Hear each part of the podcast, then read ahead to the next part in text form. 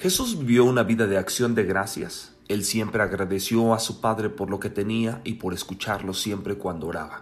Así fue como lanzó milagros en su vida. En la historia de la alimentación de los cinco mil, la actitud de Jesús fue de agradecimiento. Tomó el almuerzo de un niño pequeño de cinco panes y dos peces, dio las gracias y los repartió.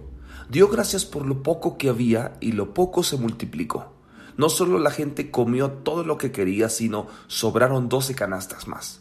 Entonces, cuando veas el saldo en tu cuenta bancaria, agradece al Señor por lo que tienes. Estos son tus cinco panes y tus dos peces. Cuando le das gracias a Él de que Él es tu proveedor y la fuente de tu suministro, a pesar de lo poco que tienes, tu poco se convertirá en mucho y con sobras.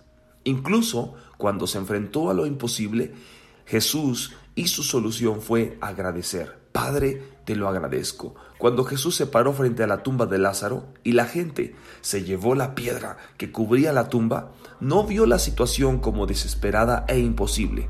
Simplemente alzó los ojos y dijo, Padre, te agradezco que me hayas escuchado.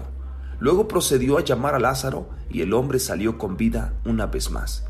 La resurrección de Lázaro, que había estado muerto por más de cuatro días, fue uno de los milagros más grandes de Jesús y lo logró diciendo, Padre, te agradezco que me hayas escuchado. Le agradeció su camino hacia un asombroso milagro. Amigo, amiga, la próxima vez que te encuentres orando, Dios, haz esto por mí, por favor, detente. Detente. En cambio, di gracias Dios por escucharme y porque me has escuchado, te agradezco que tengo lo que te pedí. Y cuando le agradeces a Dios, lo poco que tienes se multiplicará. Tus situaciones imposibles cambiarán para reflejar la provisión de Dios y la vida de la resurrección te golpeará.